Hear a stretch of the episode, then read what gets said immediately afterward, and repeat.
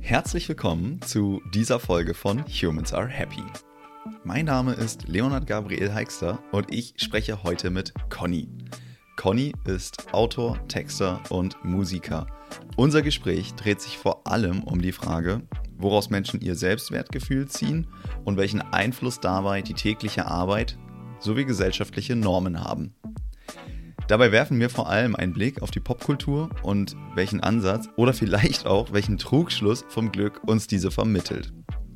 In unserem Gespräch hat Conny mich durch seine klare, bewusste und auch demütige Haltung zum Leben stark beeindruckt. Aber am besten, ihr hört das Ganze selbst. Los geht's. Herzlich willkommen, Conny. Hi Leo.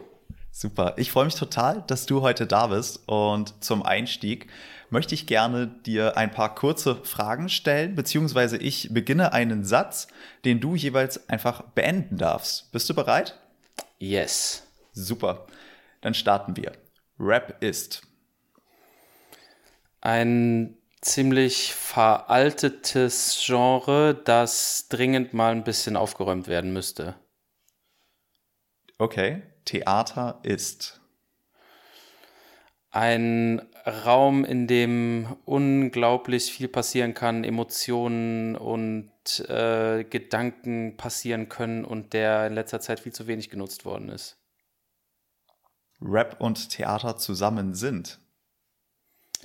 Eine Kombination, die bisher noch viel zu selten ausprobiert worden sind und äh, das sollte viel häufiger zusammengebracht werden. Feminismus ist die größte und wichtigste soziale Bewegung, die es im Moment auf der Welt gibt. Männlichkeit ist äh, ein Gefängnis. Das Hamsterrad ist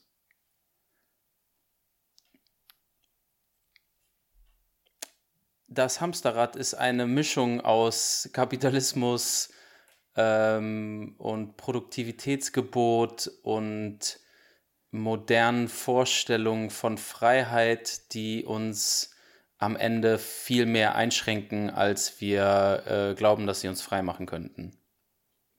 Glück ist. Super individuell, das kann man in so einem Satz gar nicht beantworten. Ähm, ganz wichtig, dass man sich halt aber klar macht, dass es eben eine ganz individuelle Sache ist und dass man nicht ähm, sozusagen vorgefertigte Blaupausen von, von äh, Glück notwendigerweise auf sich beziehen kann. Okay, vielen Dank. Damit unsere HörerInnen äh, auch einen Eindruck bekommen, wer du bist und wie du zu solchen Antworten kommst, würde ich dich einfach mal bitten, dass du vielleicht ein bisschen von dir erzählst. Wer bist du? Wie war dein Weg bis hierher ähm, zu dem Menschen, der du heute bist? Erzähl uns doch einfach mal deine Geschichte. Mein Name ist Conny, ich bin 34 äh, Jahre alt und ich bin aktuell Vollzeitmusiker und Künstler beziehungsweise Texter. Ich bezeichne mich inzwischen so, habe ich äh, für mich so die Berufsbezeichnung Autor und Texter. Ähm, eigentlich finde ich die ganz angenehm. Ähm, ich habe ich, also ich wohne in Köln und ich habe hier äh, sowas in die Richtung Informatik studiert und habe auch ganz lange als Softwareentwickler vor allen Dingen selbstständig gearbeitet. Ähm, Musik mache ich ebenfalls auch schon ziemlich lange. Äh, angefangen habe ich da, habe ich das damals mit einem guten Kumpel von mir, dem Max von der Plot, und äh, wir sind dann ähm, auch zu einer richtigen Band gewachsen. Und äh, das haben wir angefangen, als wir 14 waren. Und diese Musik hat mich oder dieses künstlerische Tätigsein hat mich auch begleitet schon immer seit eben diesen frühen Tagen. Und äh, für mich kam aber irgendwann äh, so 2018 der Punkt, wo ich gesagt habe, okay, das war jetzt schon immer da und ich habe irgendwie so das Gefühl, das ist eine Sache, die mehr will. Irgendwie in mir klopft es die ganze Zeit und äh, sagt irgendwie die ganze Zeit, das Gefühl sagt die ganze Zeit irgendwie, gib dem Ganzen doch irgendwie mal Raum. Und dann ähm, habe ich mich entschieden, äh, das auch zu tun und habe mein, ähm, klassische, meine klassische Erwerbstätigkeit als Softwareentwickler dann äh, vorerst ad acta gelegt und ähm, versuche seitdem Vollzeit künstlerisch tätig zu sein. aktuell gelingt mir das auch. Wir sprechen sicherlich ja gleich noch darüber, was für Dinge das alles möglich machen. Ähm, äh, ja, und das äh, ist ein für mich so ein ziemlicher Turning Point in meinem ganzen Leben gewesen, der noch tausend andere Sachen dann mit sich gebracht hat. Also solche großen Schritte ähm, hinterlassen ja dann doch immer äh, einige Spuren irgendwie. Ähm, aber äh, ja, insgesamt äh, hat es einfach dazu geführt, dass ich jetzt gerade ähm, hauptsächlich Musik mache. Ne? Das ist jetzt gerade das, was mich so ähm, hauptsächlich umtreibt. Aber ähm, wenn Leute mich fragen, was ist denn, was machst du beruflich, dann würde ich trotzdem nicht sagen, ich bin, oder jetzt, ich habe es zwar eben gesagt, ich bin Musiker, ähm, aber äh, ich möchte eigentlich dahin kommen zu sagen, ich bin, ich bin Autor. Ich finde das eigentlich viel geiler zu sagen, weil so meine, meine Arbeit oder mein Handwerk ist irgendwie das Schreiben und die Sprache und ich habe nicht das Gefühl, dass das ähm, sich nur auf, auf Musik und Rapmusik begrenzen muss. Cool, vielen Dank. Du hast gerade gesagt, das äh, hinterlässt Spuren. Was meinst du damit? Mm, in dem Moment, wo ich meinen Job gekündigt habe, habe ich gedacht, dass das sozusagen letzten Endes wechsel, ich wechsle den Job so, ne? Ich fahre sozusagen nicht mehr in das Büro, wo mein ganzes ähm, Programmierequipment steht, sondern ich fahre jetzt in ein Büro, in dem Zettel und Stift liegen. Jetzt mal metaphorisch gesprochen. Mhm. Ne? Ähm, und äh, ich fahre aber trotzdem um 9 Uhr hin und mache um 17 Uhr Schluss. Auch wieder metaphorisch gesprochen. Aber so habe ich mir das ungefähr vorgestellt, ne? dass man sozusagen nur den Berufs Beruf wechselt, so wie man einen Arbeitgeber oder Arbeitgeberin wechselt. Ähm, aber das, was da passiert ist, äh, war einfach viel größer. Und um äh, da, also ich weiß jetzt gerade, es gibt so, es gibt so viele Punkte, ich fange einfach mal mit einem an. Ähm, Gerne. Das Thema Selbstwert zum Beispiel. Woher beziehst du, wo, woher beziehe ich als, ähm, als, als Person in der Gesellschaft meinen Selbstwert? Und ähm, ich habe halt gemerkt, dass in einer in einem festen, in einer festen Arbeitssituation, in der ich halt lange war. Natürlich war das lange selbstständig, aber ähm, ich habe auch durchaus angestellt mal eine Zeit lang gearbeitet. Ähm, da äh, bekomme ich mein, bekam ich meinen Selbstwert natürlich irgendwie über das Feedback der Kunden, für die ich gearbeitet habe, aber in ganz enormer Weise natürlich auch einfach über das Gehalt, das jeden Monat auf deinem Konto landet. Ne? Du hast irgendwie eine Summe X, die ist am 28. auf deinem Konto und das bestätigt dir, du bist etwas wert. So, ne? Kann, kann man sich darüber streiten, ob, das, äh, ob Gehalt das immer exakt abbildet? Sehr wahrscheinlich nicht. Ähm, aber trotzdem gibt es dir so ein Feedback, so du bist etwas wert. So, ne? Und ähm, das habe ich in dem Moment natürlich total gekappt ähm, weil ich bin ja von, ich bin ja sozusagen von einer Summe X, die ich verdient habe, auf eine Summe auf null gefallen, weil ich habe klar schon immer Mucke gemacht, aber ich glaube, es ist jetzt, ich verrate da kein Geheimnis, wenn ich sage, das war, es sind lächerliche Summen, die damit, äh, die da irgendwie rumkommen. Ähm, äh, zu dem Zeitpunkt hatte ich ja auch schon lange kein aktuelles Release mehr draußen, das heißt, wurde nicht super viel gestreamt und das Solo-Projekt Conny gab es zu dem Zeitpunkt auch noch gar nicht. Und ähm, dann fällst du eben von, von Summe X auf Summe 0 und plötzlich bricht einfach ganz viel so Selbstwert weg. Und du bist gezwungen, dir das irgendwie selber zu besorgen. Ähm, von einem neuen, von, von einer neuen Quelle. Ne? Du musst dir diese neue Quelle einfach erstmal erschließen.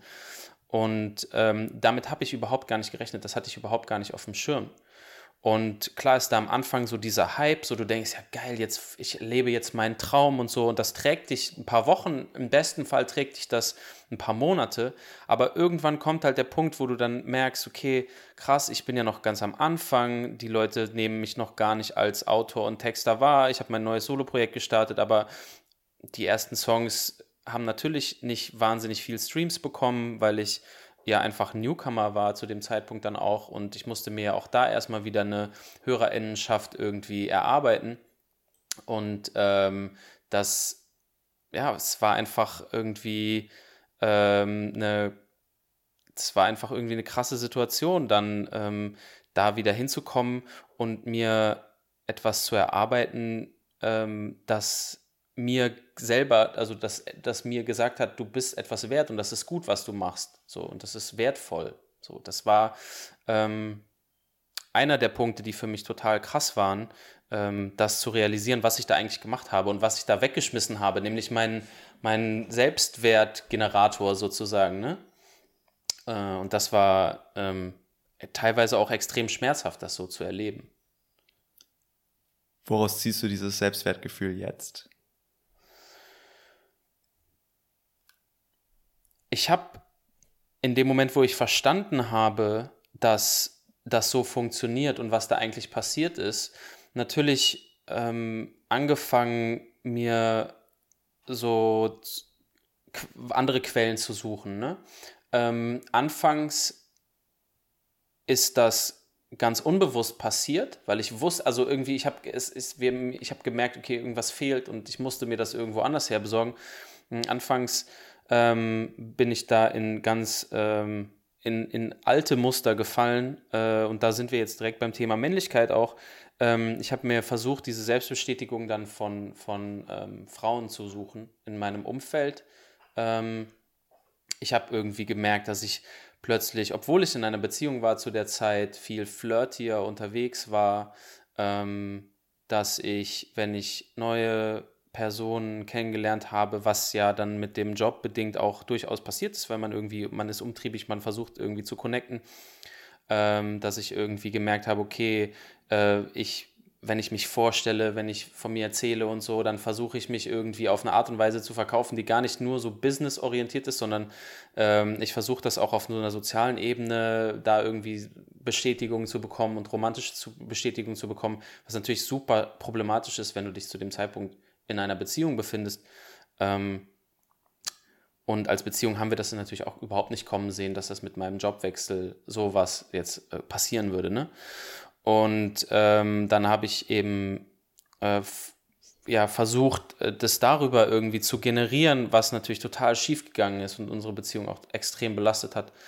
Ähm, und äh, inzwischen muss ich sagen, dass ich also das versuche zu vermeiden, ne? also sowas nicht mehr zu machen, sondern die Momente, mir klar zu machen, in denen ich dieses geringe Selbstbewusstsein habe und das dann kommuniziere an meinen engen Freundeskreis und denen halt sage, okay, Leute, ich merke, ich bin gerade wieder an so einem Low, ich muss irgendwie meine Batterien aufladen, ähm, hast du Zeit zu telefonieren, kann ich dir das erzählen, kann ich, also und ganz, also ich merke halt, es bringt voll häufig auch was, einfach darüber zu sprechen und zu verbalisieren, mir geht es gerade schlecht deswegen. Und wenn man das mit engen Freunden und Freundinnen macht, ähm, die können einen natürlich auch nochmal ganz anders aufbauen, weil die irgendwie sagen so, okay, mach mal halblang jetzt, äh, lass uns kurz darüber sprechen, was du in den letzten Wochen und Monaten alles geschafft hast und wie gut das ist. Und, und einfach, wenn, ne, also wenn ein guter Freund oder eine gute Freundin auch schon sagt, ey, ähm, ich kann das verstehen, dass du gerade äh, so super ausgelaugt bist und dass es dir irgendwie schlecht geht, aber ich als dein Freund, als deine Freundin sage dir, du bist mir super viel wert, das kann ja auch schon extrem die Batterien wieder aufladen.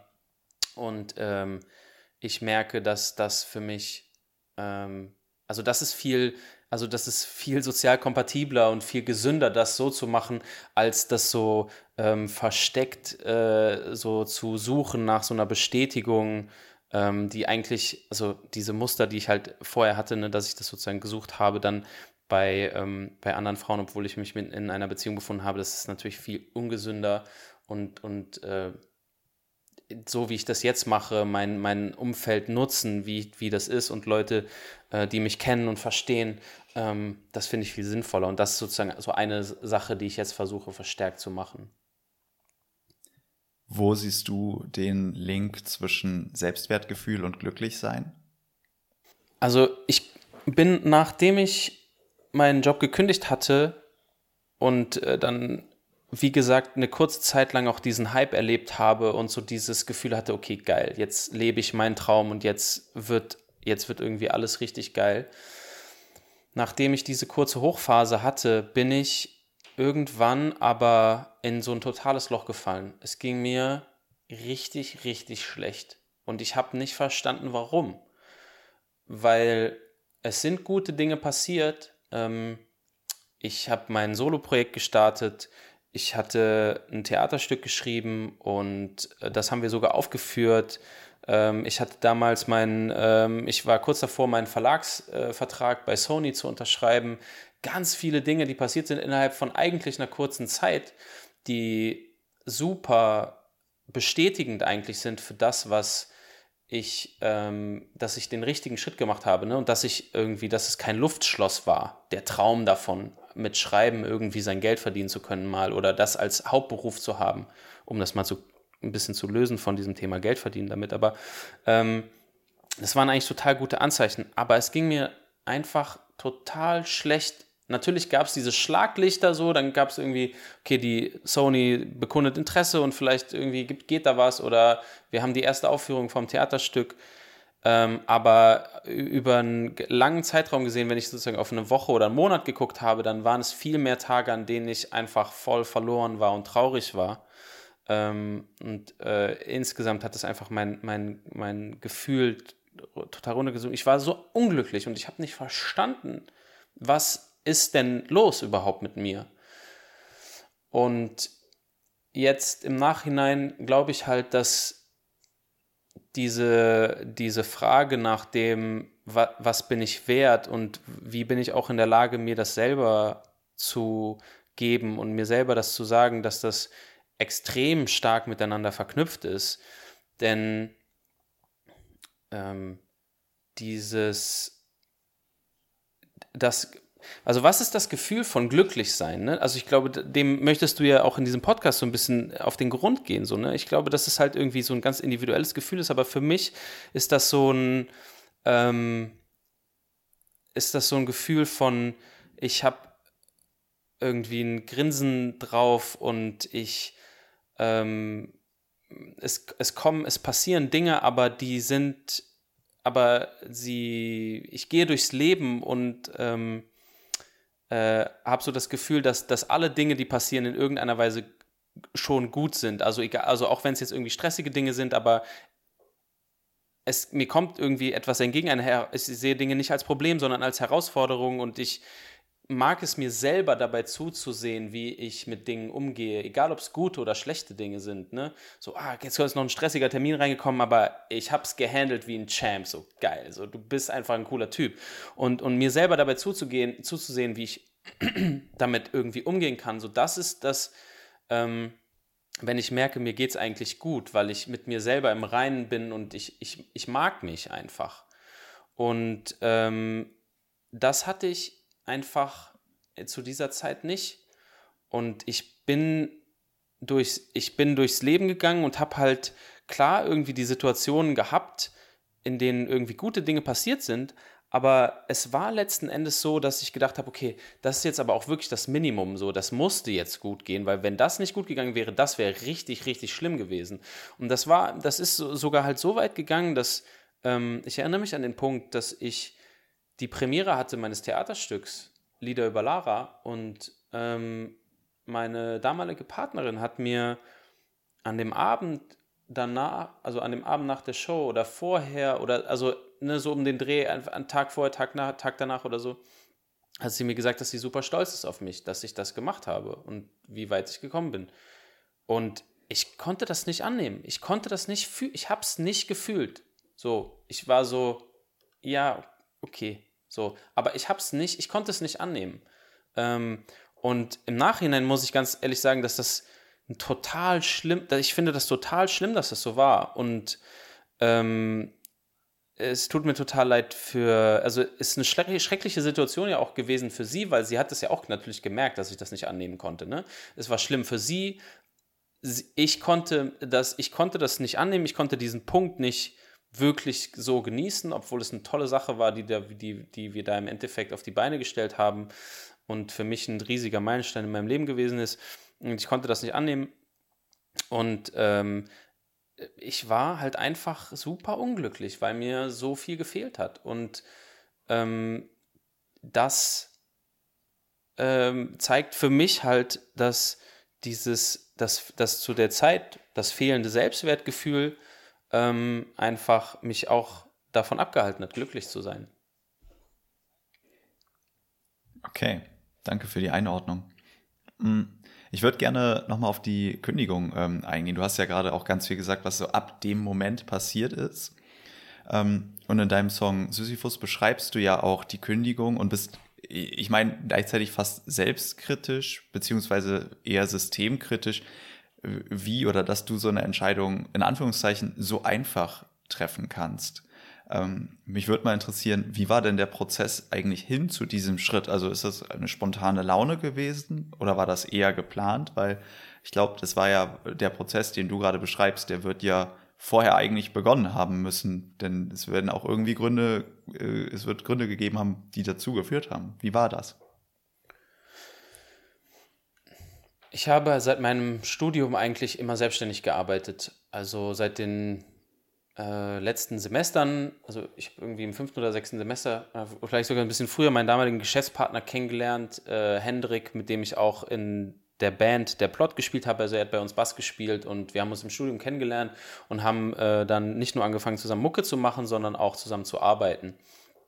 Und äh, haben dann 2013 eine gemeinsame Firma gegründet mit einem dritten Kommiliton noch und haben diese Firma auch geführt zusammen bis 2016, also etwa drei Jahre lang.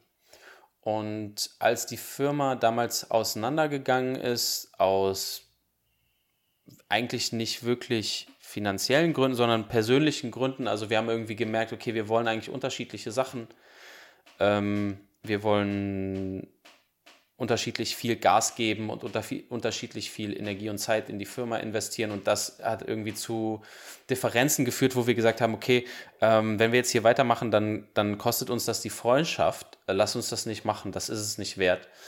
Und ähm, das war ähm, schon auch so ein, so ein erster Moment, wo, wo äh, mein, mein stringenter Plan, den ich eigentlich so für mein Leben gehabt habe, so das erste Mal so einen kleinen Knacks bekommen hat. Ne? So ich war so, okay, äh, Schule fertig machen, Studium fertig machen, anfangen zu arbeiten und darin bleibst du jetzt die ganze Zeit und du bist die ganze Zeit selbstständig und du hast deine Firma bis ans Ende deines Lebens und dann fertig.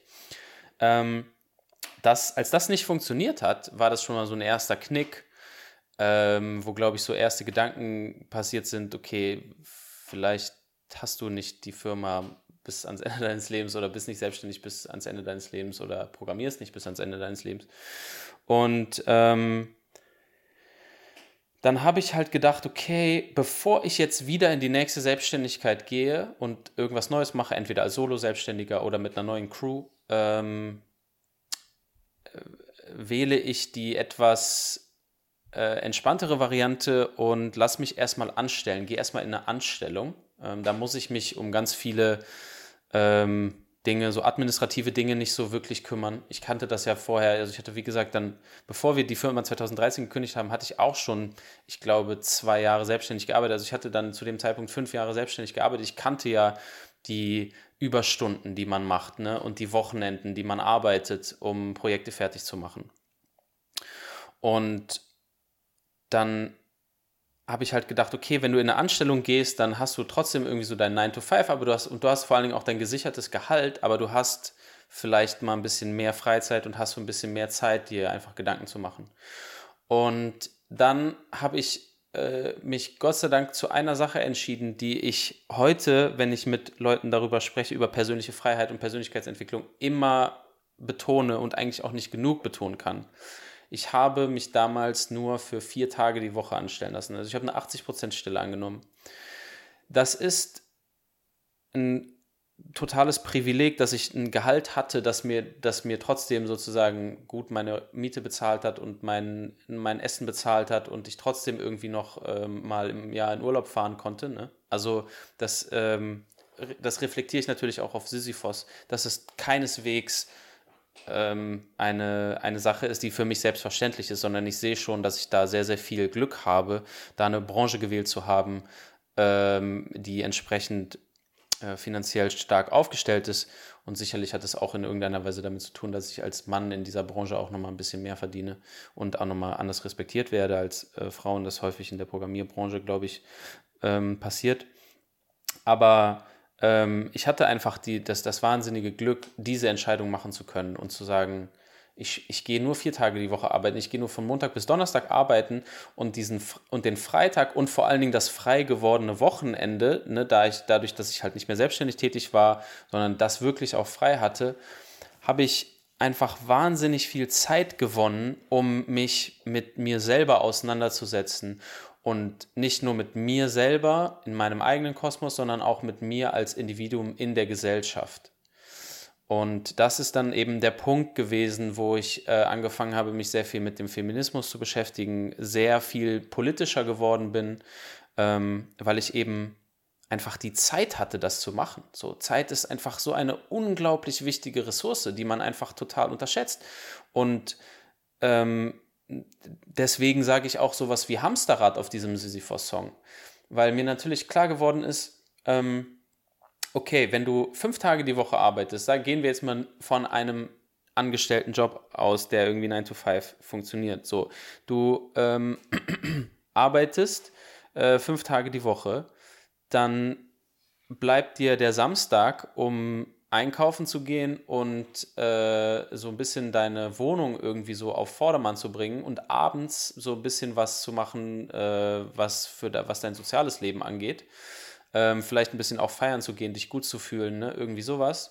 Und dann kannst du am Sonntag lange ausschlafen und dann beginnt aber in gewisser Weise eigentlich schon der Montag. Ne? Also ich meine, wer kennt das nicht, dass man sich denkt, so ab Sonntag 15, 16 Uhr, oh fuck, Alter, es ist eigentlich schon morgen, gleich ist, gleich ist schon wieder Montag. So, ne? Und ähm, wo an dieser Stelle soll Platz dafür bleiben, sich selber als politisches Individuum zu denken, über die Gesellschaft nachzudenken, ähm, seine Geschlechterrolle zu reflektieren, seine Beziehung zu reflektieren, seine sozialen Beziehungen äh, zu reflektieren? Wo soll da der Platz sein? Und ähm, ich habe halt gemerkt, okay, dieser eine zusätzliche Tag, an dem ich immer das gemacht habe, was ich jetzt eben beschrieben habe, was man normalerweise samstags macht. Ne? Also ich habe so den ganzen Haushalt gemacht, ähm, äh, und äh, habe so ganz viele Sachen irgendwie abgearbeitet, sodass ich den, also dann war, ab Samstag war ich irgendwie so gefühlt frei. Ich hatte einfach so einen zusätzlichen Tag, das war Wahnsinn.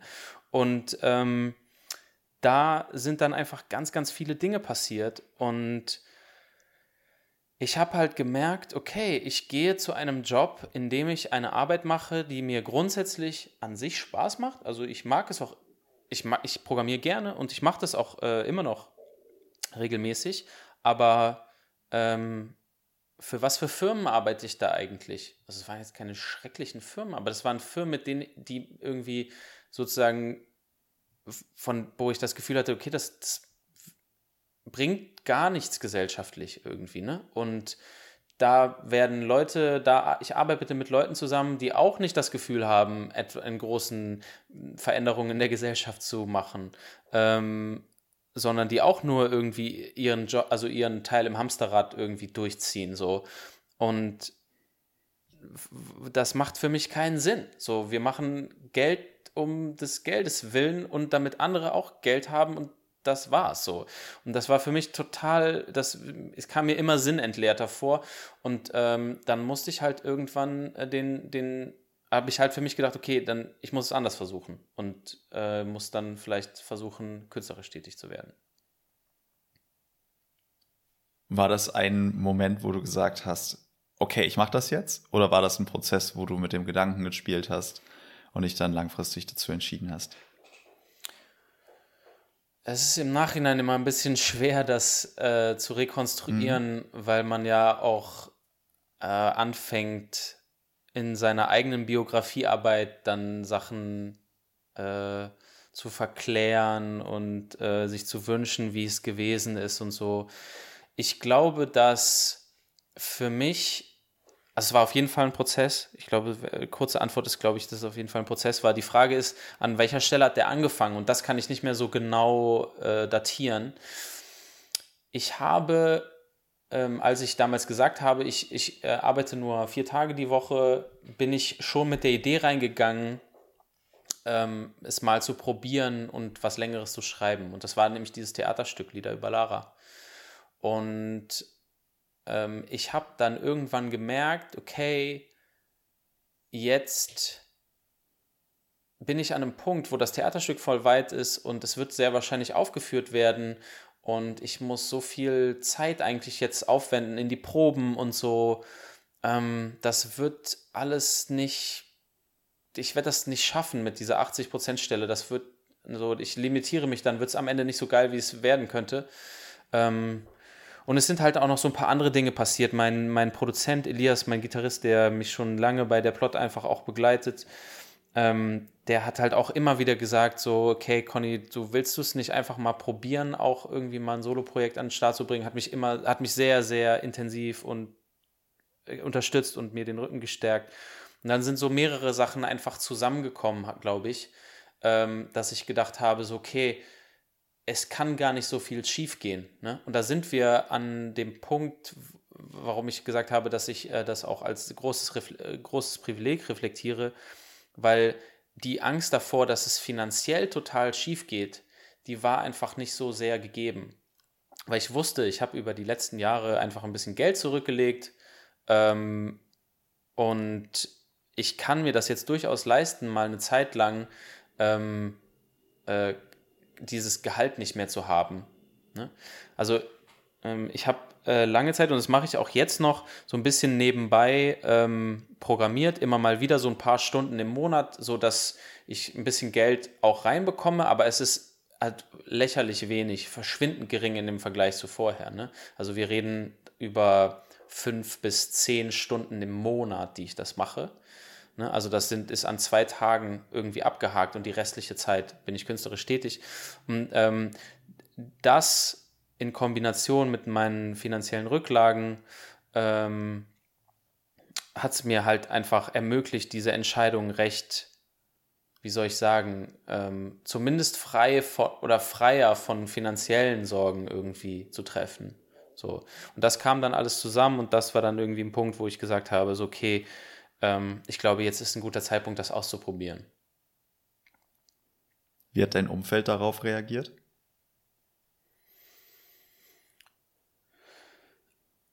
Insgesamt würde ich sagen, schon recht positiv. Meine Eltern natürlich das Klischee der Eltern, die natürlich erstmal dann so, oh, puh, wirklich, Junge, willst du das wirklich machen? Kannst du nicht vielleicht auf drei Tage, das haben die tatsächlich vorgeschlagen, äh, willst du nicht vielleicht erstmal auf drei Tage äh, reduzieren? Ähm, aber für mich war klar, dass da an der Stelle, es gab jetzt nur diesen radikalen Schritt. Ich hätte jetzt nicht sukzessive irgendwie auf drei Tage, zwei Tage, ein Tag irgendwie und dann null Tage Woche runter reduzieren können. Das wäre alles, hätte viel zu lang gedauert und es wäre nicht radikal genug gewesen. Ähm, also die waren aber tatsächlich so die einzigen.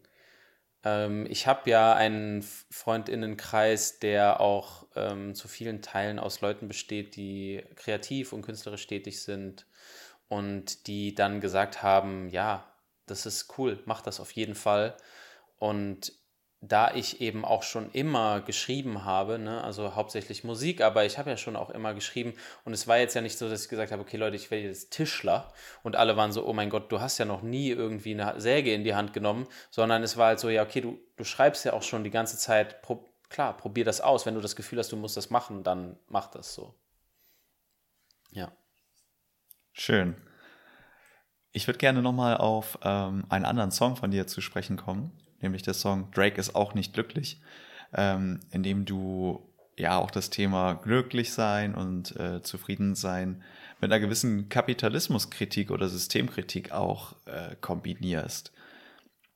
Wie weit, inwieweit glaubst du, ist äh, der Kapitalismus dem Glücklichsein jetzt, was auch immer das dann sein soll, abträglich? Oder weshalb ist Drake auch nicht glücklich?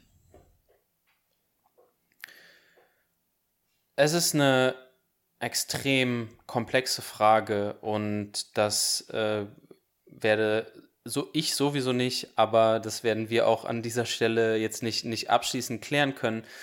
Ähm, ich habe ich, ich versuche das ähm, so ein bisschen in verkürzter Form auf den Songs immer so ein bisschen mit einfließen zu lassen. Ähm, ich, ich lese ja sehr, sehr viele, sehr, sehr viel feministische Literatur und da gibt es sehr extrem viele AutorInnen, die das auf eine extrem gute Art und Weise und auch viel umfangreicher tun, als ich das jemals in einem Song tun könnte. Ich bin extrem dankbar für die vielen, vor allen Dingen Autorinnen, ähm, die da so viel Arbeit, so viel gute und wichtige Arbeit leisten, ähm, die ich dann, auf die ich dann aufbauen kann und dann ähm, nehmen kann als Basis für die Songs ich habe mich natürlich selber so ein bisschen reflektiert und so ein bisschen geguckt, okay, was sind denn meine Wünsche und Träume, die ich habe? Und äh, Drake war irgendwie so ein Künstler, den ich eine Zeit lang extrem viel verfolgt habe. Und äh, dann habe ich irgendwie gemerkt, okay, was, was hat er mir eigentlich für einen Traum verkauft? Und der Traum, den er mir verkauft hat, ist der Traum irgendwie von Weltruhm und von davon irgendwie, dass ganz viele, dass er ganz viele Frauen hat, ne? Und er hat ganz viel Geld, so. Und das war, also was ist das eigentlich für ein Bild irgendwie von, von glücklich sein und, und er hat irgendwie immer so Momente, in denen er das auch wieder beschreibt und das sind dann irgendwie so die Momente, wo er, ähm, wo ich so das Gefühl habe, das ist so irgendwie so die, die Momente seiner größten Happiness, wenn er irgendwie sagt, boah, ich habe so super viel Geld so und ich habe so, so viele Frauen und ich gebe auch ein bisschen was von dem Geld meinen Homies ab, die fliegen irgendwie auch alle mit mir im Privatjet, yay, so, die sind dann auch alle glücklich, in Anführungszeichen, so, ne? Aber nur weil sie auch so einen Teil von dem Geld haben, so weird. Und ähm, und ansonsten hat er aber auch so ganz viele andere Songs, in denen er einfach nur schreibt, wie er so eigentlich super traurig ist, so, obwohl er so viel, er, sagt so, ja, ich habe hier so das ganze Geld und ich sitze alleine auf meinen eigenen Partys und ich bin eigentlich doch nicht irgendwie glücklich. Und ähm, dann habe ich halt irgendwie überlegt, okay, krass, und jetzt fange ich eine künstlerische Tätigkeit an und, und baue auch wieder mein Selbstwertgefühl auf sowas wie Anzahl von Likes und Anzahl von Klicks und Anzahl von Streams auf. Und bin aber doch, wie ich das eben erzählt habe, doch irgendwie so an so vielen Tagen in der Woche im, und im Monat dann irgendwie unglücklich und finde es irgendwie nicht cool. Irgendwie bin einfach nicht irgendwie happy, wie ich, wie, wie ich mich selber sehe und wie mein Leben irgendwie gerade funktioniert. Und ähm, dann habe ich halt gedacht, okay, fuck, wo, wo, wo geht das jetzt hier eigentlich gerade schief? So, an welcher Stelle ähm, habe ich ein falsches Konzept von, von Glück in mir selber drinne und an welcher Stelle verkauft mir das die Popkultur auch? Und ähm, wenn man dann äh, entsprechend, ne, also dann, ich meine, keine Ahnung, ich, ich super viel ja eben in eine solche Richtung gelesen. Die feministische Theorie ist ja durchaus eine linke Theorie und eine sehr kapitalismuskritische Theorie und ähm, äh, zeichnet da das kapitalistische System entsprechend als Problem. Und das ist für mich persönlich auch plausibel. Ich will das gar nicht irgendwie so als, ich will es ja gar nicht so missionieren oder das irgendwie behaupten, dass ich da jetzt am Ende so zu der absoluten Wahrheit gekommen bin, äh, das ist es sicherlich nicht. Aber ich finde es halt super plausibel, dass wir in einem System leben, das natürlich davon profitiert, dass wir alle einfach die ganze Zeit eben zur Arbeit gehen und auch viel mehr zur Arbeit gehen, als wir Zeit für uns selber haben und nicht produktive Zeit, in Anführungszeichen, ne? also zumindest aus kapitalistischer Sicht produktive Zeit äh, in unserer Woche haben sondern indem wir die ganze Zeit oder die meiste Zeit eben äh, äh, irgendwie Produkte hervorbringen irgendwie. Ne? Also ich meine, wie viel Zeit bleibt denn, wenn wir acht bis zehn Stunden arbeiten und noch mal sieben Stunden schlafen vom Tag so? Ähm, so, wie viel Zeit haben wir denn da wirklich noch für uns? Äh, und es macht natürlich Sinn, ständig wieder solche Figuren hervorzubringen, wie einen Drake, der die ganze Zeit sagt, okay, irgendwie das Geilste ist es halt voll viel Geld zu haben. So. Immer wieder diese Posterboys und Postergirls zu haben, die irgendwie sagen so, ey, Geld haben ist einfach das Allergeilste. So. Und wenn du dir ähm, gerade im Rap die Figuren anguckst, dann reden die einfach super viel darüber. Und es ist ja so traurig, dass du dass man sich, dass man sich Figuren nimmt, die wirklich aus dem Nichts gekommen sind und wirklich in, aus Armut aufgewachsen sind. Ne? So, also ganz viele Straßenrapper, die ja irgendwie auch durchaus authentisch und berechtigterweise davon reden, dass sie ganz wenig hatten. Ne? Und dann kommen, dann, dann schaffen sie es, in Anführungszeichen, kommen, also spielen das Spiel so, dass das eigentlich dafür designt ist, dass, dass Leute wie sie es nicht schaffen und sie spielen das Spiel aber so geschickt und so klug, dass sie es doch schaffen. Und dann reproduzieren sie das wieder. Ne? Sagen dann so, okay, ich habe es geschafft, jetzt habe ich auch das Geld, guck mich an, wie viel Geld ich habe. Geld haben ist geil, ich trage jetzt nur noch Gucci, ähm, ich fliege mit dem Privatjet, ich trinke teuren, teuren Wodka. Und dann sagst du den ganzen Leuten, die dir alle zuhören und die, wo du eigentlich das Signal geben könntest, ich habe mich daraus befreit, ich habe es geschafft, ich habe das Spiel so gespielt, dass ich es besiegt habe, erhältst du das Spiel am Leben und sagst den ganzen Leuten wieder, ey Leute, wenn ihr, ihr braucht Geld, geht alle arbeiten, macht in irgendeiner Weise Geld, also wie auch immer, ne, aber macht sozusagen Geld, weil dann könnt ihr so, dann habt ihr das, was ich habe. Aber macht es die Leute am Ende glücklich? Ich glaube nicht. Danke dir. Ähm, du hast gerade äh, verschiedene Werke und AutorInnen noch nicht erwähnt, äh, aber dich auf welche bezogen. Kannst du vielleicht ähm, für HörerInnen, die jetzt gerade sich denken, das ist interessant, äh, wie kommst du auf die Gedanken, vielleicht ein, zwei Werke sagen, die du dahingehend empfehlen könntest? Ähm, Also es gibt jetzt, glaube ich, wenig Bücher, bei denen ich jetzt so aus dem Kopf sagen könnte, lest euch das unbedingt durch für die Verknüpfung von, äh, oder das ist sozusagen mein, mein Paradebeispiel mhm. für antikapitalistische Feminismusarbeit oder so. Ne? Das würde ich, ist, ist schwierig. Aber ich äh, nenne gerne ähm, Autorinnen, die, die ich persönlich sehr, sehr, oder Bücher, die ich sehr, sehr inspirierend fand. Ähm, mein mein ähm, Start mit dem, mit dem Feminismus, würde ich behaupten, war Margarete Stokowski, die ja auch sehr populär ist in der feministischen Bubble. Sie schreibt inzwischen eine Kolumne für Spiegel Online. Ähm, es gibt eine Sammlung ihrer Kolumnen, die heißt Die letzten Tage des Patriarchats. Und da sind auch immer wieder sehr kapitalismuskritische, kurze Denk-Essays ähm, drin, die ich auf jeden Fall sehr empfehle. Ähm, dann gibt es ein Buch, das äh, Wahnsinn ist, äh, was sowas angeht. Das heißt Unsichtbare Frauen von Caroline Criado Perez, ähm, in dem äh, deutlich gemacht wird, wie der Kapitalismus eigentlich ähm, Frauen äh, aus seiner Weltsicht ausschließt und nicht mitdenkt. Ähm, ein sehr, sehr wütendes Buch und ich möchte eigentlich schon sagen, es ist für mich eigentlich fast wie ein Pamphlet. Auch eines der ersten Bücher, die ich gelesen habe, die mich total umgehauen haben. Also nicht, also eines der ersten feministischen Bücher in diese Richtung, nicht eines der ersten Bücher, die ich gelesen habe. Äh, das heißt Fleischmarkt äh, von Laurie Penny im englischen Meat Market. Äh, eine sehr, sehr, sehr große Empfehlung. Ähm, Ansonsten kann ich auch den Lila Podcast empfehlen. Das ist ein feministischer Podcast, der mit sehr, sehr viel Liebe gemacht wird, sehr, sehr gut recherchiert ist, ähm, der auch immer wieder antikapitalistische äh, Theorien und, ähm, und Folgen macht und da das auf der ganzen Welt so ein bisschen aufarbeitet. Super interessant, ich bin sehr, sehr großer Fan. Ähm, ansonsten die Autorin Mitu Sanyal, eine Düsseldorfer Kulturwissenschaftlerin, ähm, die äh, in ihrer ganzen Arbeit einfach super inspirierend ist und der ich immer sehr, sehr gerne zuhöre. Ähm, die Bücher, die sie jetzt geschrieben hat, die ich gelesen habe, sind jetzt nicht per se kapitalismuskritisch. Ähm, also in gewisser Weise schon, weil ich behaupte, der Feminismus ist eine kapitalistisch, kapitalismuskritische Bewegung, aber ähm, die machen das nicht so zum Hauptthema. Aber äh, Mito Sanyal auf jeden Fall eine der meiner liebsten feministischen Autorinnen. Ähm, ja, das wäre jetzt mal so ein erster Rundumschlag. Also äh, weitere, weitere Literaturtipps suche ich gerne noch mal raus. Ähm, aber so das ist jetzt so, was jetzt so spontan mir so in den Kopf gekommen ist. Und das war ja auch schon eine ganze Menge. Also von daher danke dir.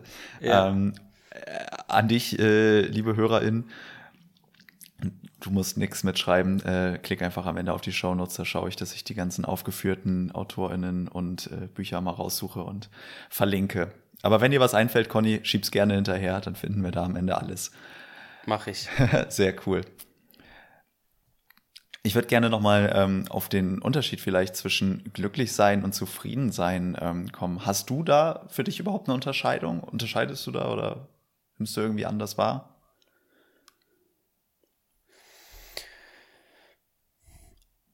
Also eine Sache, die für mich voll neu ist und, ähm, und die ich jetzt auch versuche, so ein bisschen mehr wieder zu lernen und ähm, für mich äh, in mein Leben zu integrieren, ist tatsächlich, dass hören auf das Körpergefühl, auf mein Körpergefühl und wie fühle ich mich in den einzelnen Momenten. Wie fühle, was ist, wie fühlt sich mein Körper genau an, wenn ich traurig bin, wenn ich unglücklich bin, wenn ich unzufrieden bin und wie fühlt sich mein Körper an, wenn äh, ich glücklich bin oder zufrieden bin. Und ähm, ich muss dir ganz ehrlich sagen, dass ich äh, das noch gar nicht so lang mache und es ist ein bisschen erschreckend, dass ich das noch, dass ich das auch gar nicht so unterscheiden kann. Ich würde jetzt behaupten, dass es durchaus auch ein Teil von Männlichkeit ist, dass wir das nicht lernen, so genau unsere Emotionen zu benennen und auf unser Körpergefühl zu hören. Ähm, ich habe letztes Jahr eine ähm, Therapie gemacht, auch durchaus motiviert von den ganzen Themen, die ich äh, jetzt anfangs schon auch ähm, genannt habe.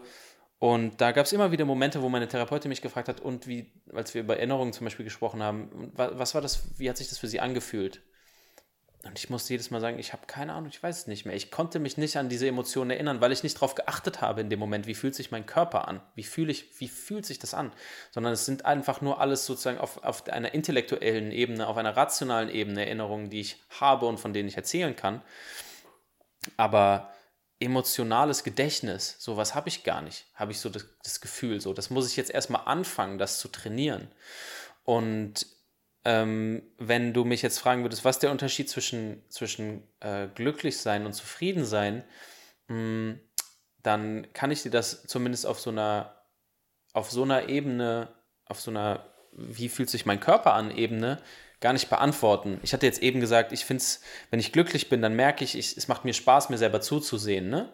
Ähm, und äh, das ist so eine Sache, wo ich sagen würde, so, da habe ich so ein, das könnte ich so benennen, so fühlt sich für mich, glaube ich, so ein bisschen glücklich sein an.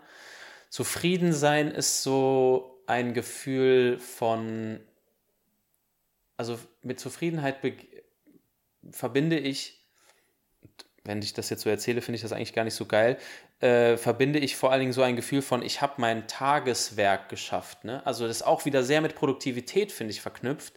Weil wenn ich mir so vorstelle, so ich gehe aus dem Büro raus und habe so alle Punkte auf meiner To-Do-Liste abgearbeitet, die ich mir vorgenommen habe, jetzt kann ich beruhigt nach Hause gehen und mir was zu essen kochen und mich vor den Fernseher hocken oder ein Buch lesen, ohne die ganze Zeit im Kopf noch zu haben, ach scheiße, du hättest ja eigentlich noch das und das machen müssen. So, ne?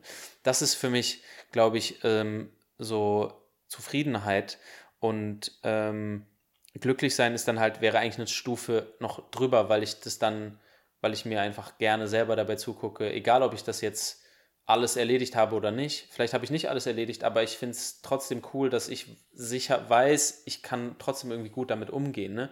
Ähm, es wäre jetzt so ein erster Ansatz, den ich jetzt mal so versucht habe, ähm, so, um, um das so irgendwie mal kurz darzulegen. Das wäre jetzt mal so ein erster Ansatz, aber so ganz genau kann ich dir das, glaube ich, nicht beschreiben. Ich müsste dann jetzt auch irgendwie wieder theoretisch und so, wie ich mir das vorstellen würde, aber ja. Alles gut, danke dir. Ähm bist du glücklich?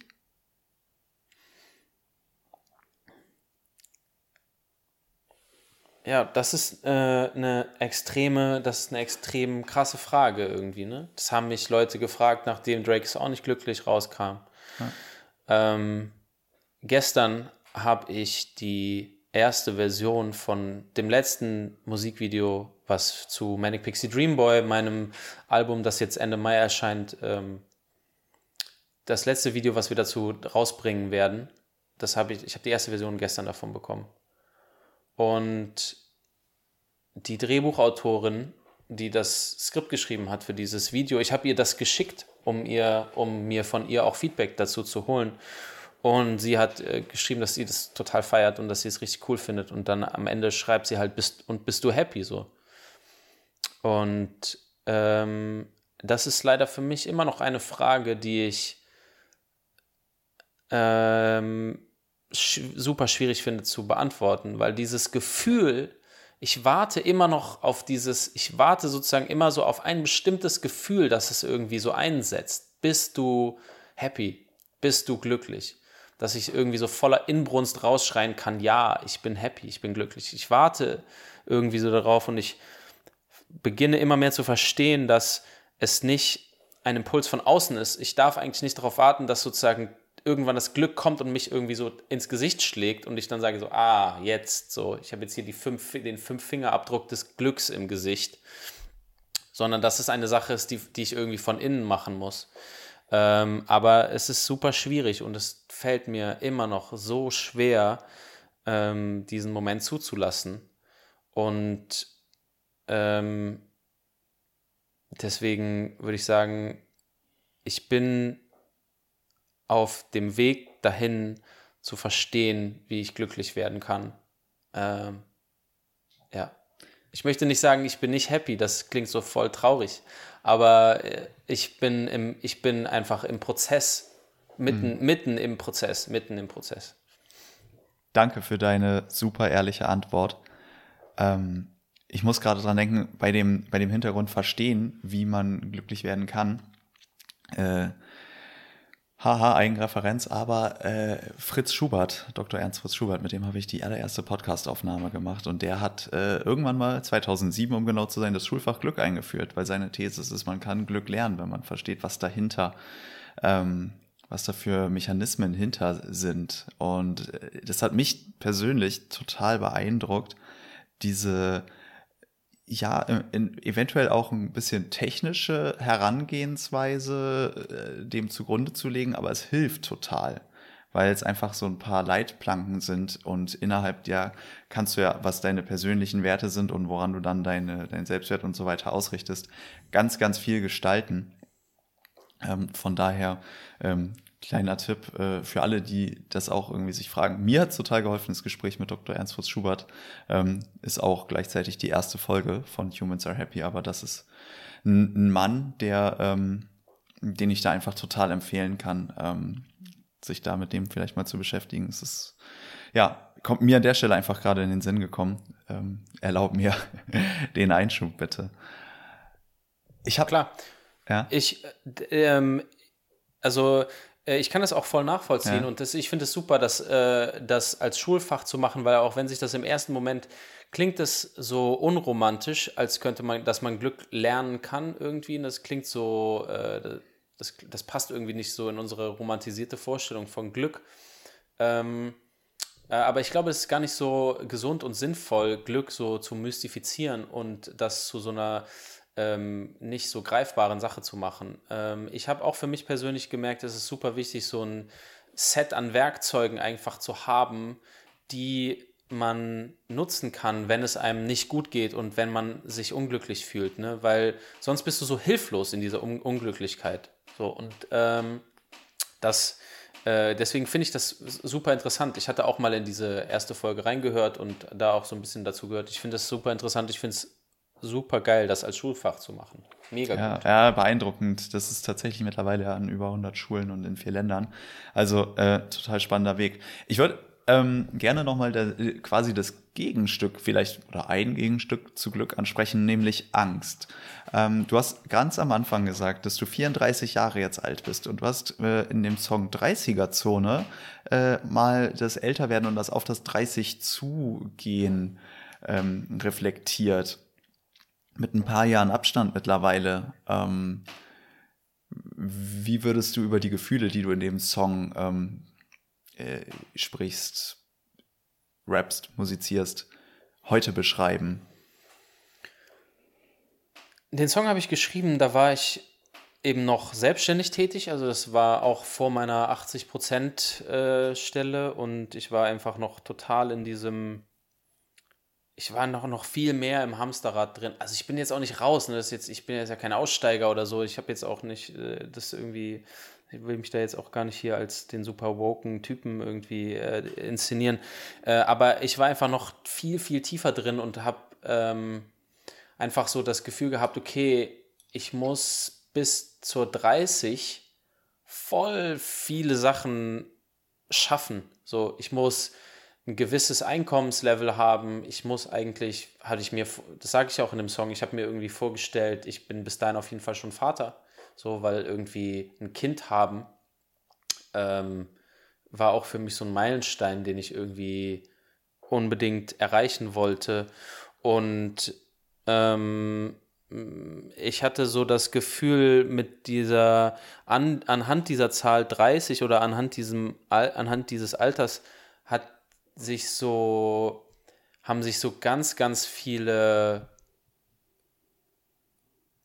Vorgaben, gesellschaftliche äh, Vorgaben manifestiert. Ne? Irgendwie erfolgreich sein in allen Facetten, äh, egal ob das jetzt finanziell, beruflich, also nicht nur also nicht nur gewisses Geld haben, sondern auch eine, ein Standing haben, ne? also gewisse Karrierepunkte geschafft haben, ähm, eine funktionierende Beziehung haben, vielleicht verheiratet sogar sein, ähm, Kind haben. So, das hat sich alles für mich an, an diesem Alter manifestiert.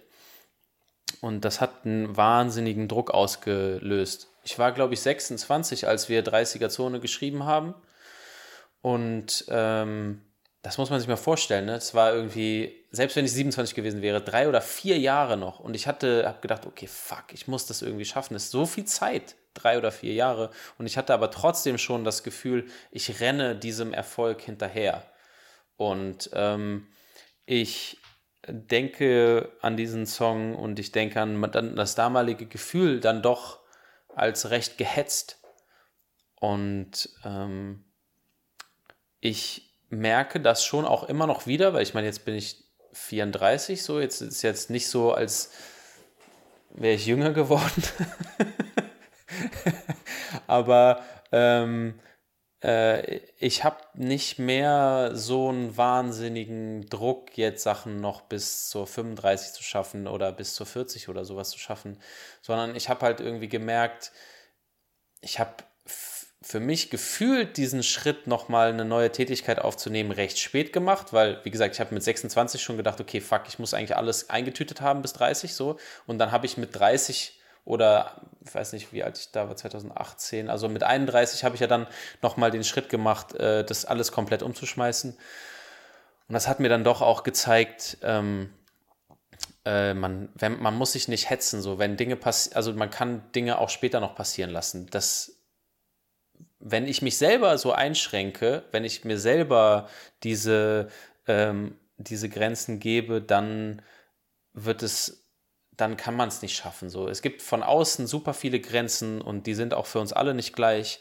Ähm, aber ganz wichtig ist, dass man die auch ähm, in sich selber einfach, das, also ich, das muss, muss ich zumindest für mich machen, ne? Sozusagen mir selber diese, diese Grenzen in mir selber radieren äh, und aus dem Weg räumen und, und dann war schon nochmal was ganz anderes möglich. Ich will jetzt nicht in dieses, du musst einfach nur hart arbeiten und das Problem liegt nur in dir. Äh, das ist super, glaube ich, ähm, kontrovers und zu Recht wird das auch äh, sehr häufig kritisiert. Das möchte ich auch an der Stelle gar nicht sagen. Das ist jetzt einfach nur meine persönliche, mein, meine persönliche Erkenntnis irgendwie für mich. Und ich möchte mit meiner mit meiner Arbeit auch, die ich ähm, in den Songs, also die ich in den Texten mache, aber auch in der Art und Weise, wie ich, wie ich Musik rausbringe und wie ich mit meinem Team zusammenarbeite, versuchen für möglichst viele Leute in meinem Team und letzten Endes ja auch in der Gesellschaft diese Grenzen ebenfalls radieren, sodass möglichst wenige Leute diese Grenzen irgendwie erleben, weil ich weiß, dass ich eine, ein, einfach durch die Gegebenheit, dadurch, dass ich ein Mann bin, dadurch, dass ich weiß bin, in gewisser Weise eine hohe akademische Bildung genossen habe, einfach super wenige Grenzen nur habe. So und dann zu sagen für mich, wie ich das auch in Sisyphos tue, äh, den größten Felsen im Weg habe ich immer da selbst dahingelegt. So, das ist ein extremes Privileg, auch sowas sagen zu können. Und ich möchte, wenn ich das tun kann, dann dafür sorgen, dass für andere Leute so externe Grenzen auch weggenommen werden so und dass vielleicht für die irgendwann auch die größten Grenzen die eigenen inneren sind so ne? Ähm, da müssen wir aber erst noch hinkommen. Vielen Dank. Ich habe das Gefühl wir könnten jetzt noch eine Stunde lang über das Thema Männlichkeit und Glück und Männlichkeit und Zufriedenheit und Gesellschaft und so weiter reden aber ich glaube das sprengt leider den Rahmen. Ähm, deswegen äh, lass uns lass uns dafür einfach nochmal irgendwann anders sprechen. nee, ja, klar. Aber, ja, voll gerne. Voll, voll gerne. Ähm, nee, ich ähm, würde gerne äh, Richtung Abschluss dir nochmal ein, zwei kurze Fragen stellen. Gerne. Und ähm, der erste Satz, den ähm, kennen, glaube ich, auch einige jetzt schon, äh, den stelle ich sehr gerne hier. Über welchen Satz sollte sich jeder Mensch einmal Gedanken machen?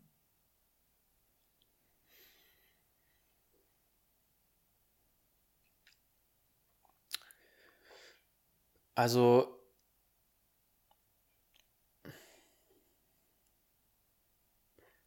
einer der wichtigsten Sätze, die ich mir so in der letzten Zeit gestellt habe, ist die Frage, was will ich denn eigentlich? Was, was möchte ich denn eigentlich?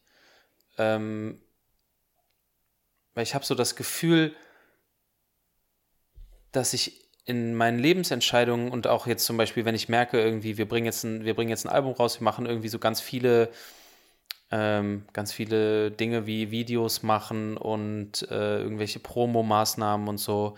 Und ganz häufig macht man Dinge erstmal so, wie man sie von außen halt erzählt bekommen hat und so wie man sie gelernt hat. Und dann machst du halt ein Video, wie du das schon hunderttausend Mal gesehen hast, weil das alle so machen.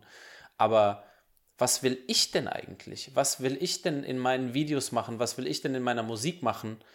Ähm, nur weil Leute sagen, ey, wenn du erfolgreich Musik machen willst, dann musst du kurze Texte schreiben, einfach verständliche Texte schreiben. Aber was will ich denn eigentlich? Vielleicht will ich einen super langen Text über, ähm, über Männlichkeit schreiben äh, und äh, darüber, wie es mir irgendwie schlecht geht. Und äh, vielleicht möchte ich ein Video machen, in dem ich äh, tanze. Vielleicht möchte so, das waren für mich super, das war für mich so eine super entscheidende Frage. Fokussiert, dass ich mich sozusagen zu, fokussiert dich zurück auf mich, also fokussiert dich zurück auf dich selber. So, ne? Also, was will ich denn eigentlich? Ist es wirklich das, was ich will, oder glaube ich, dass es das ist, was ich möchte, weil es mir so verkauft worden ist? Genau, das will ich sagen was, was will ich denn eigentlich so? Das war für mich eine sehr, sehr wichtige Fragestellung, die ich mir so selbst gestellt habe in den letzten Wochen und Monaten. Okay, danke dir. Letzte Frage. Wenn dein Leben ein Buch wäre, welchen Titel würde es tragen?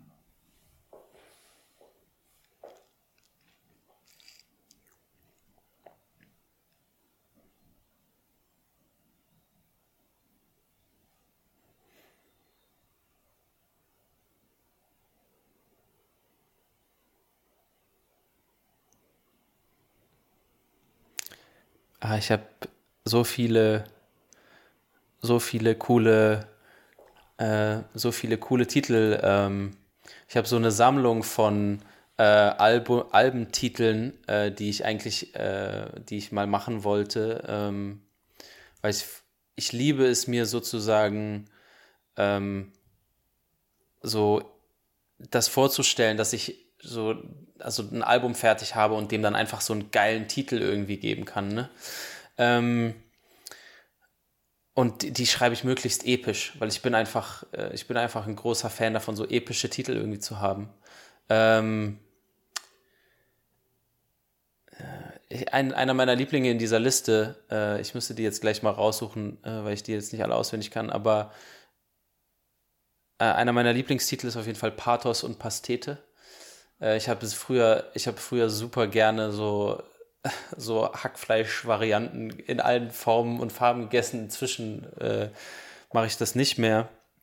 Aber äh, so, das hat mich auf jeden Fall sehr lange beschrieben. So auch mein Hang zum Pathos ist auf jeden Fall auch sehr, sehr stark so und deswegen äh, äh Pathos und Pastete ist auf jeden Fall ein sehr, sehr geiler Titel, den ich sehr gut für mich verwenden könnte. Ähm, ich habe ähm, mal einen, einen Text geschrieben, der heißt äh, Die letzten Tage des Konstantin Höft, so, wo ich mich so äh, sehr, sehr dunkler Text, der sich irgendwie so sehr sarkastisch so mit, damit, damit beschäftigt, ähm, was wäre, wenn das jetzt irgendwie meine letzten Tage wären. Ähm, schwierig zu sagen. Ich ähm, ich kann mich, ich entdecke mich irgendwie im Moment noch so ganz viel neu. So, es ist so schwierig, sich äh, jetzt so ganz kurz auf, einen, auf eine Sache irgendwie zu einigen, ähm, ohne dass es jetzt zu billig Album-Promo-mäßig kommt. So, ich finde schon, dass das Album, was jetzt kurz vor der Tür steht, so, das heißt ja Manic Pixie Dream Boy, und äh, auch wenn wir jetzt nicht die Zeit haben, diesen Titel so aufschlüsseln zu können, ähm, finde ich, dass dieser, dieser Titel mich zumindest gerade so diese Conny-Figur schon extrem gut beschreibt. Ähm, vielleicht in einer anderen Folge können wir da nochmal in Ruhe äh, drüber sprechen, aber ich finde, dass ähm, ja, Manic Pixie Dream Boy und vor allen Dingen auch, wir teilen das, wir machen das so als Trilogie, ne? deswegen kommt jetzt erstmal Manic Pixie Dream Boy Volume 1 raus. So. Ich finde, das ist auf, auf so vielen Ebenen cool, weil es irgendwie auch die Prozesshaftigkeit beschreibt, ne? dass ich gerade in so einem Prozess drin stecke. Und äh, genau deswegen, also ich würde schon sagen, dass der, dass der Albumtitel gerade sehr, sehr gut zu mir passt. Sehr cool. Hammer. Vielen lieben Dank. Ja, ja, vielen Dank für die Einladung auf jeden Fall. Hat sehr viel Spaß gemacht. danke, mir auch. Also danke für deine äh, super ehrlichen, authentischen und tiefgehenden Antworten. Ähm, ja, war super. Alle Links und ähm, ja, Informationen zu Conny, zu Connys Album, zu den Werken, die äh, referenziert wurden, äh, findet ihr in den Show Notes. Ich danke euch fürs Zuhören und ähm, ja, Conny, möchtest du noch irgendwas sagen? Ey, ich habe mich sehr gefreut, hier sein zu können und ich finde es äh, voll schön, über diese Themen zu sprechen und ich finde es sehr cool, äh, dass, es ein, äh, dass du mit deinem Podcast hier so viel Raum gibst für, für solche Themen und super wichtigen Gespräche und äh, ja, ich freue mich auf äh, alles weitere, was kommt. Das war das siebte Gespräch bei Humans Are Happy und ich danke dir wie immer herzlich fürs Zuhören. Wenn du dir die Inhalte des Gespräches noch einmal in Ruhe durchlesen möchtest, dann besuche meine Website humansarehappy.org, denn dort findest du Zusammenfassungen aller Interviews von Humans Are Happy. Als Newsletter-Abonnentin erhältst du alle Gesprächszusammenfassungen übrigens automatisch. Meine nächste Interviewpartnerin ist die Autorin und Journalistin Ute Kranz. Ute ist ehemalige Geschäftsführerin, Reiseexpertin, langjährige Globetrotterin und laut dem Faktenkonto sogar die Gründerin einer der wichtigsten deutschen Blogs von Frauen.